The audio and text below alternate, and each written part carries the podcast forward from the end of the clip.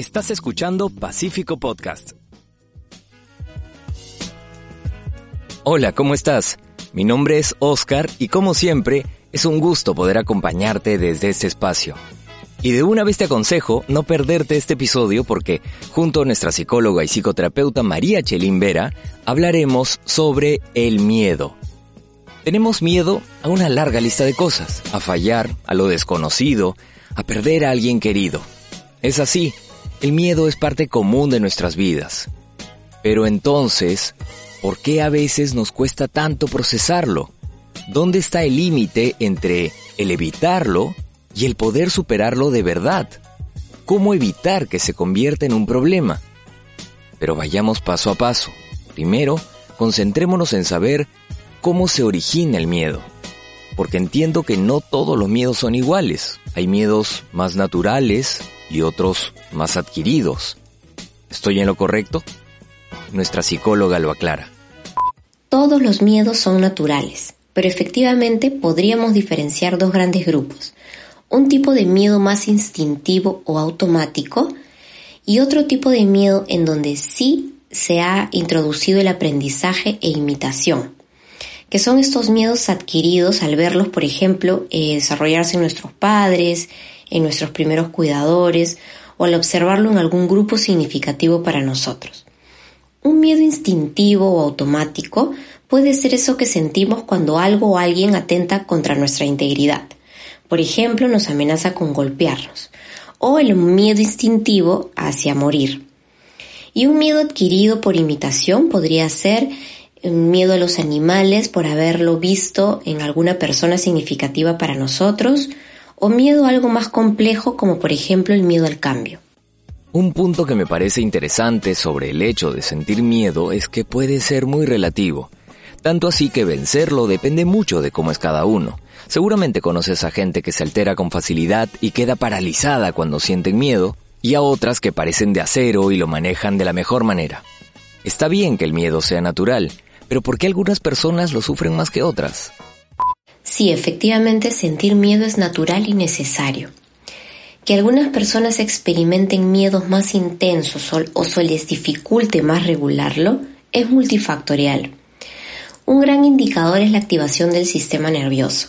Las personas que han experimentado situaciones difíciles a edades muy tempranas o a lo largo de su vida pueden haber dejado su sistema nervioso sobreactivado, por lo tanto son más vulnerables a experimentar miedo. También influye el carácter, el temperamento y la personalidad, y también influyen los aprendizajes en la niñez en cuanto a la forma como regularlo. Ahora, una pregunta frecuente es cómo controlarlo. Entiendo que haya distintas maneras teniendo en cuenta el montón de factores personales que mencionó el especialista, pero ¿hay algún modo de evitar o de liberarse permanentemente del miedo? La única manera es evitando lo temido o escapando de lo temido. Pero esto podría ser contraproducente porque podríamos condicionarnos y hacer que el miedo crezca cada vez más. Los miedos hay que enfrentarlos. Obviamente cada caso es particular. Hay miedos en los que debes escapar simplemente, por ejemplo si somos víctimas eh, de violencia. Sin embargo, para otros tipos de miedos conviene, aunque sea difícil, enfrentar. En este tema la palabra clave parece ser regulación. Por eso, le preguntamos a nuestra especialista por algunas técnicas que pudiéramos aplicar para manejar el miedo en el día a día. Atento a sus recomendaciones. El miedo se gestiona primero que todo aceptándolo como parte de nuestra vida y condición. Hay personas a las que se les ha enseñado o han aprendido que sentir miedo es algo malo o que significa debilidad. Entonces, lo primero es aceptarlo. Lo segundo es reconocerlo en nuestro cuerpo a través de nuestras sensaciones corporales, pensamientos y conductas para poder diferenciarlo de otras emociones. Y lo tercero es atenderlo. Identificar qué necesitamos. Tiempo, límites, decisiones, ayuda, escribirlo, pintarlo, expresarlo, etc. Necesitamos autoconocimiento para regular el miedo.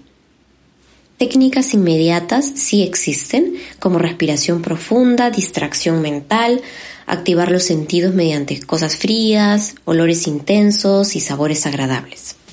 Dentro del impacto que origina el miedo, una de las etapas más sensibles es claramente la infancia. Y si tienes hijos, de seguro quieres saber cuál es el mejor camino para ayudarlos a superar sus miedos. Cómo motivarlos en ese descubrir y enfrentar que suele ser difícil en esas edades. Primero que todo es conocer los nuestros propios y actuar frente a ellos para enseñarles con el ejemplo.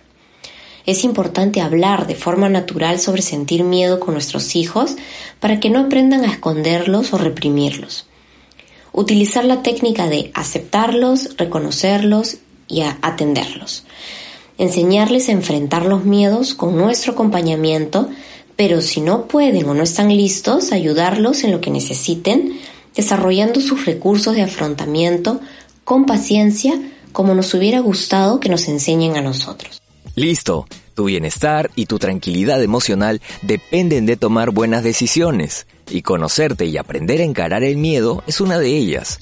Considera las pautas de nuestra experta en este proceso.